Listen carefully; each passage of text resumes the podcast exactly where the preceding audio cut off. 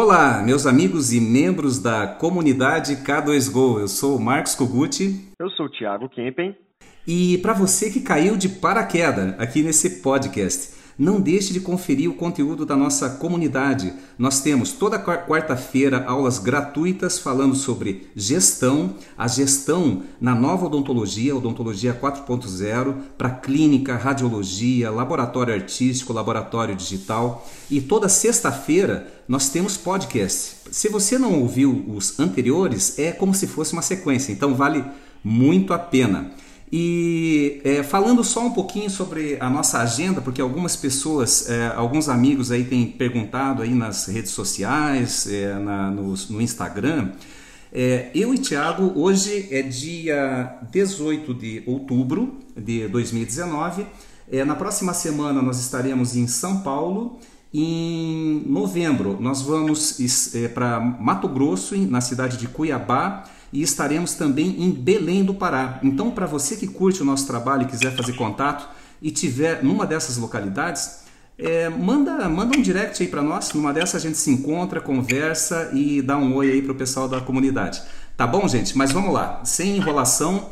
É, o nosso tema de hoje é. De pai para filho. E para falar desse tema muito rico, é, eu tenho aqui um convidado super especial. Ele que é mestre, é doutor, ele é empresário do setor de odontologia, já está conectado na odontologia da nova era, ele é digital, ele tem laboratório, tem a Carmo Odontologia, Dr. Luiz Carmo Filho. Tudo bem, Luiz? Opa, tudo bem? Obrigado pelo convite, Thiago, Marcos. É um prazer poder contribuir um pouquinho aqui com vocês.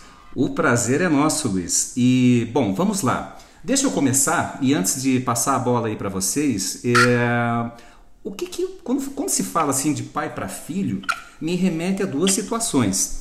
Tem aquela situação que é uma situação, uma, uma questão atemporal, que são as referências que nós temos da nossa formação, de como, é, como foi a infância, adolescência, como é hoje. E tem aquela questão é, é, cultural, de consciência, de nível de, é, por exemplo, na medida em que as coisas evoluem, o que a gente pensava na década de 80 nem sempre se aplica é, no momento atual, ou na década de 90 ou 70, que era o meu caso. Né?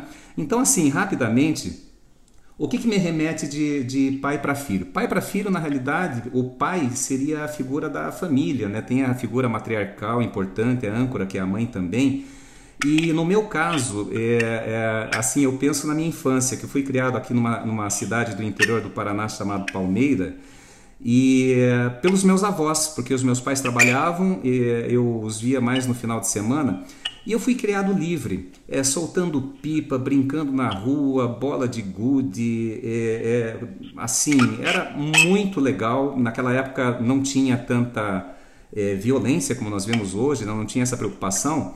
E uh, os valores. O primeiro valor, assim, atemporal, eh, foi o respeito pelos mais velhos.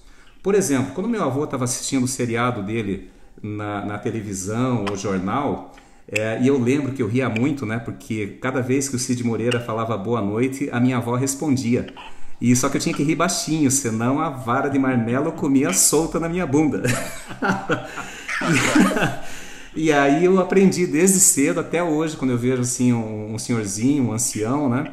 É, uma senhorinha, eu tenho maior respeito, maior carinho, maior cuidado assim no trato, e isso é um valor que foi atemporal. E tem aquela coisa que era a ambiência da época.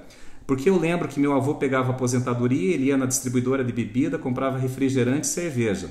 E daí eu falava assim, vô, é, posso abrir um refrigerante? Ele, não, filho, só se você tomar um golinho da cerveja. com seis anos. Que beleza. Não é à toa que depois eh, nós fizemos a micro cervejaria em casa, né, Luiz? Não é à toa que a gente se encontra ali na Body Brown de vez em quando, né? Então é isso, gente. Tiago, é, de pai para filho. É, você falando história aí de pai para filho, o meu pai ele meio que me moldou para ser empresário desde novo, sabe? Que a gente no domingo a gente acordava para assistir Pequenas Empresas, Grandes Negócios e depois assistia Star Trek. E como ia ser um pouco difícil eu ser parte do elenco do Star Trek, meu sonho virou participar do Pequenas Empresas Grandes Negócios. E estamos quase lá, né, Tiago? Já tem até uma portinha ali, talvez esse sonho, cuidado com que sonha, viu? Pois é, quem sabe em breve acontecer, né? Então, mas tem muitos valores, com certeza, que vão sendo passados de pai para filho, e eu acho também muito que é importante é que o filho acaba sendo muito a cura da família, né? A gente aprende com o que, que o, o, pai fez de errado e tenta, pelo menos, a gente pelo menos tenta, né? Não, é, não repetir os mesmos erros e aos poucos a família vai ficando cada vez mais unida, mais forte, né? Isso é bem interessante. É, aí tem, tem do, as duas frentes, né? Eu conheço o filho que é a cura e eu tenho eu conheço o filho que é o veneno. É, verdade. Verdade, tem que tomar cuidado com suas companhias aí, Kogut. É. Vamos lá, né? Eu já dedei aqui que o, o, o, o Dr. Luiz, é, a gente se encontra na fila do Growler, né? mas vamos lá. É, Luiz, de pai para filho, o que que isso remete você?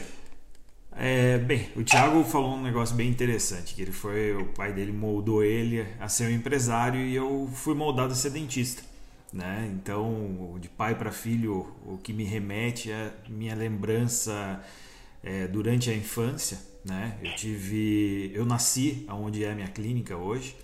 Né? Meu pai. Aqui tinha... era a casa de vocês, da família? Nossa, aqui era a nossa casa. Disso, Luiz. Que legal. O consultório, o consultório, do meu pai funcionava na, nas salas da frente e a nossa casa era aos fundos. Né? Deixa eu só comentar uma coisinha, já retoma aí, Luiz, mas assim, eu, Thiago é, e pessoal que está nos ouvindo, eu fiz um making off, entrando aqui na clínica, filmando. Depois, quem quiser curtir onde que era a casa do Luiz, que hoje funciona a clínica, vai estar disponível aí para vocês. Vamos ah, lá, vocês vão, vocês vão conhecer, bem, bem bacana. e, e eu nasci, nasci na clínica, né? Nasci, nasci na clínica, não, nasci no hospital. mas mas é, meus primeiros anos de vida foram, foram aqui dentro de onde é o consultório. É, a minha infância é, era brincar com o modelo de gesso. Né? Caramba. Então foi uma infância assim muito voltada para a odontologia. Eu respiro odontologia desde pequenininho.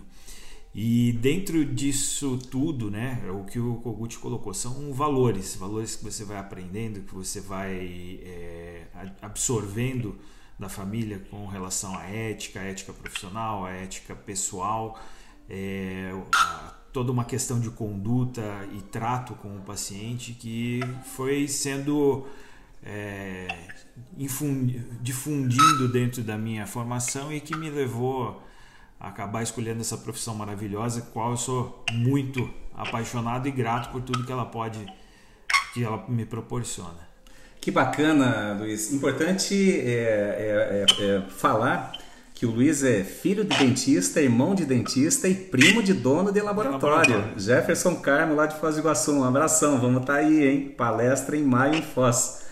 É, Tiago, é, bom, sempre lembrando que nós temos que trazer o tema para a nova odontologia, odontologia 4.0. É, de pai para filho, Tiago, tua experiência é de inserção na odontologia? É, na odontologia, primeiro que é interessante que a gente pode reparar é que na odontologia é tudo em família, né?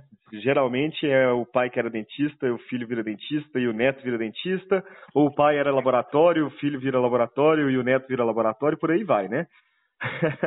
então, na, na odontologia eu caí meio de paraquedas mesmo, porque eu tinha acabado de sair da faculdade de Direito e meu pai me chamou para trabalhar como cadista com ele lá. E aí, quando eu fui trabalhar com, como cadista, eu apaixonei pela tecnologia, né? Que é o interessante da, da odontologia de hoje, que ela está migrando muito para o lado da tecnologia. Então, é bem mais atraente para os olhos dos jovens, né? Então, nessa época, quando eu entrei para trabalhar com CAD, eu já apaixonei. Eu vi que era uma coisa palpável, né? Eu fazia um projeto 3D e saía aqui na minha mão para eu poder fazer a prova dele no modelo de gesso, por exemplo. Então, eu adorei, adorei mesmo, apaixonei com o negócio e estou aí até hoje, né? e aí, é, devolvendo aqui para o Luiz até uma, uma provocação, né? O que você se sentir confortável para nos contar aí, Luiz? Porque assim, normalmente, Tiago, você bem colocou, né? Trazendo sempre para a tecnologia, é, hoje nós estamos vivendo já uma realidade, era da, do conhecimento, da, da conectividade. A caminho aqui da clínica, é, conversando com, com o Luiz, eu comentei a minha experiência é, de escanear e fazer registro fotográfico numa cidade, fazer o planejamento em outra cidade, tudo assim num período muito curto, ficar tudo resolvido quando eu, eu, eu resolvi fazer um, um, um, tratamento estético. E aí, é, quando fala assim de pai para filho, voltando para o nosso tema, é, tem, é, muitas vezes tem aquele choque cultural Porque, por exemplo, eu lembro desde moleque, é, o meu avô falava, cada vez que eu trazia uma ideia nova, né? O meu avô falava, e isso daí, ó, é, quantos anos você tem? Eu tenho 15. Isso daí eu faço desde quando eu tinha a tua idade, né? E nada vai me fazer mudar. Luiz, odontologia, saindo do processo mais artesanal e partindo para o digital. Como que é essa, esse choque de cultura dentro do teu projeto profissional de clínica e laboratório digital integrado? É, isso realmente está sendo uma, uma grande, vamos dizer assim, luta, uma grande batalha. Porque é exatamente isso, né? Como eu vou falar, meu pai vira para mim e fala assim: "Não, mas eu faço assim faz 45 anos e dá certo". E dá certo. Né? Dá certo. Dá certo. Eu não tenho que eu não tenho que discutir, dá certo. O que a gente questiona hoje é o que a gente está tentando implementar aqui dentro da clínica é tudo uma questão de tempo. Se a odontologia digital é, ela conseguiu né, trazer para a gente, o que ela conseguiu trazer para a gente, na verdade, foi uma diminuição no gap entre o processo é, introral com Sim. o processo laboratorial. Manual, né? né? Okay. Então aquele processo artesanal ele ele ele está diminuindo o tempo dele, está diminuindo o tempo de cadeira e a gente tem que alinhar hoje o, a clínica ao mercado porque assim hoje ninguém tem tempo, né? E tempo é o único é o único produto que você não consegue comprar. Então, quanto menos você desperdiçar ele, né, ou quanto, quanto melhor você aproveitar ele, melhor para ambos os lados, tanto para o paciente, quanto para o dentista, quanto para o laboratório. E é esse é o nosso, a nossa luta. Luiz, olha só, Luiz Thiago, o Luiz deixou uma bola quicando aqui, viu? Não, não, não pode virar meme, por favor. Mas assim, é, é que eu sempre comento nas palestras aí da, da nova odontologia que a única coisa, a única riqueza que todo ser humano na face da Terra recebe todos os dias na mesma proporção são as 24 horas do nosso dia. E aí vai da maneira como a gente aplica essas 24 horas. E aí vem de como você transforma essa energia que você aplica nas 24 horas em consciência entendendo consciência como ter ciência de onde você está aplicando, qual o foco que você dá na tua atividade para fazer a roda girar e para você continuar conectado. E aí, com base no que o, o Luiz comentou, Tiago, antes de devolver para você, é, me remete ao seguinte: é, nós temos um, um, ambiente, uma ambiência à nossa volta. Quem não ouviu, ouça nosso podcast sobre, sobre ambiência. É, e, e isso daí muda Quer dizer, o nosso regime de vida, de trabalho, de produção de 20 anos, de 30 anos atrás é diferente do nosso regime de hoje. E aí, se você tem uma paixão por fazer alguma coisa, e a gente sempre comenta, né, Tiago, até o exemplo do, do seu próprio pai, né, que ele tem paixão em aplicar cerâmica, estratificar, ele cobra caro por isso e vive hoje melhor com isso do que quando tinha o digital. É, tudo bem, mas você está vivendo o teu propósito, mas ciente é, de que você não pode fazer disso uma grande produção que você vai viver aquilo para fazer como um, um ateliê, né? Então você pode continuar atendendo. Ninguém, como o Luiz comentou, né? Ninguém duvida que não dá certo. Dá certo, mas hoje, se você pensa em desenvolver a tua empresa, é, o teu negócio, se conectar com a nova era, o laboratório que não está não, não tá equipado para receber um arquivo STL, é, ele vai ele vai reduzir muito o seu nível de atividade, porque daqui a pouco não vai mais ter moldagem. Isso muito rapidamente. Um consultório que não tiver é, alinhado a enviar ao laboratório um arquivo STL está fora. E o contrário também, né? O contrário. Se estiver pronto para receber arquivos STL do, do, clínico, não vai ter mais espaço também. Não, não vai ter possibilidade. E aí, Thiago, olha só, agora a bola quicando ficou para você marcar o gol. É, e aí precisa ter é, é, se apavorar e pensar que vai ter que ter um milhão no bolso para investir em equipamento para se conectar na nova era? Exatamente, isso é o que eu converso com todo mundo, né? Você não precisa, na verdade, investir nada para você se conectar hoje em dia na odontologia. Você já pode falar para o dentista que você recebe um arquivo STL, receber esse arquivo STL e, por exemplo, terceirizar o projeto, terceiriza a fresagem, você faz a aplicação da cerâmica. Isso já é um processo que funciona aí no Brasil inteiro, tem muita cidade fazendo isso aí já. Exatamente. E aí, devolvendo para o Luiz, olha só, o projeto, inclusive eu estou aqui do lado de, um, de uma fresadora que está na caixa ainda, ele acabou de adquirir, e, e, ele está ampliando aqui o setor para um laboratório digital que com certeza vai ter uma capacidade produtiva maior do que a demanda própria da clínica. Uhum.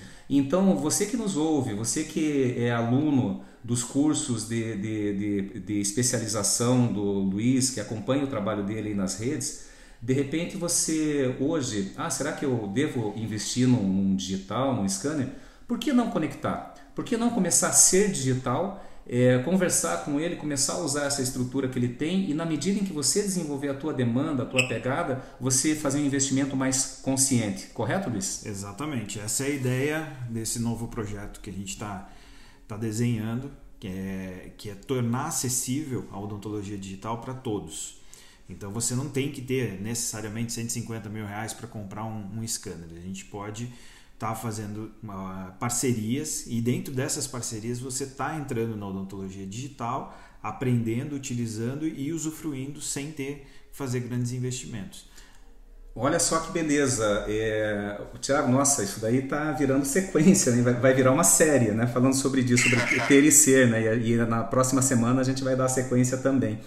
Mas assim, é, você que nos ouve, nós, na nossa comunidade nós temos muitos alunos de odontologia que, principalmente nessa fase de final de curso, já começa a coçar a cabeça e pensar assim, como é que eu vou entrar nesse mercado? Vou mandar currículo para a empresa, vou trabalhar num consultório como empregado, vou investir, vou ter que pegar um, um financiamento ou usar recursos da família para montar o meu consultório. É, por que não? Aqui o Luiz ele, ele comentou sim sobre o, o, fluxo, mas tem uma coisa muito bacana que ele vai fazer aqui, que é disponibilizar espaço. Uma clínica completa, onde você, sem precisar investir milhares é, de reais, hoje, menos de 500 mil, você não monta certamente um bom consultório, é, para você começar a praticar é, você está saindo da faculdade, chama os parentes, aqueles amigos, né? já começa a tratar comprando espaço de hora numa clínica extremamente equipada, super equipada.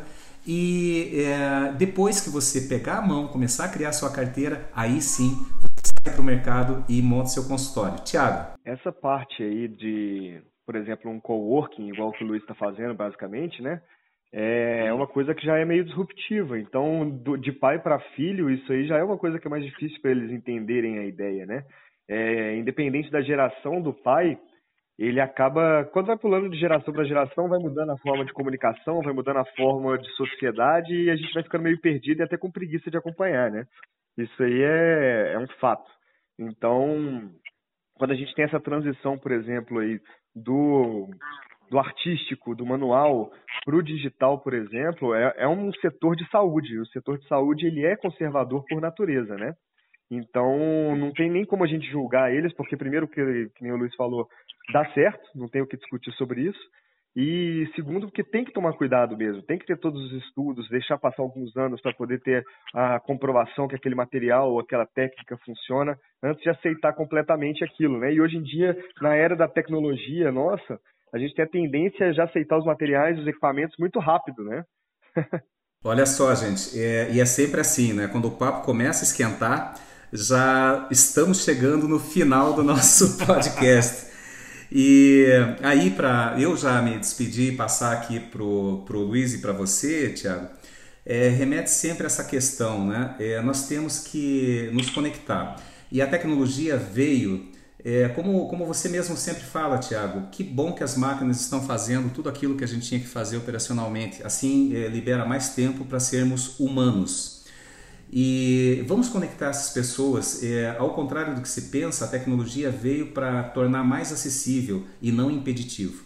A era do impeditivo, a era da, da, da, dos, dos dragões é, controlarem o mercado, cada vez mais está se esvaindo com a, via acessibilidade. Luiz. É, é, bem por aí mesmo. É, me surgiu uma frase agora que até foi um, um post que eu, que eu acho que eu republiquei no Instagram, que a cooperação não gera competição, né? gera admiração.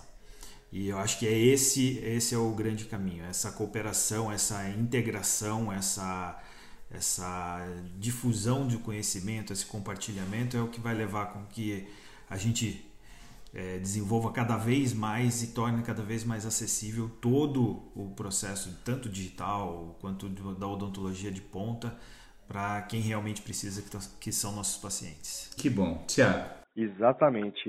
Igual você falou aí, Luiz, na verdade, tudo da odontologia gira em torno do paciente, né? Então a gente tem que pensar sempre em formas de poder melhorar a vida do paciente. Então, se a gente consegue diminuir custos para poder diminuir o preço, por exemplo, final de um tratamento para o paciente, que bom. Se a gente consegue unir forças para poder criar novas técnicas, novos materiais ou usar novas tecnologias para poder atender melhor o paciente, que bom também. Ficamos felizes com essa evolução, né? Então, conecte-se, que não é tão caro quanto você imagina. Um abraço. E uma vez conectado, você vai ter mais tempo para curtir o seu pai e para você, papai, para curtir o seu filho. Um abraço e até o próximo podcast. Um abraço.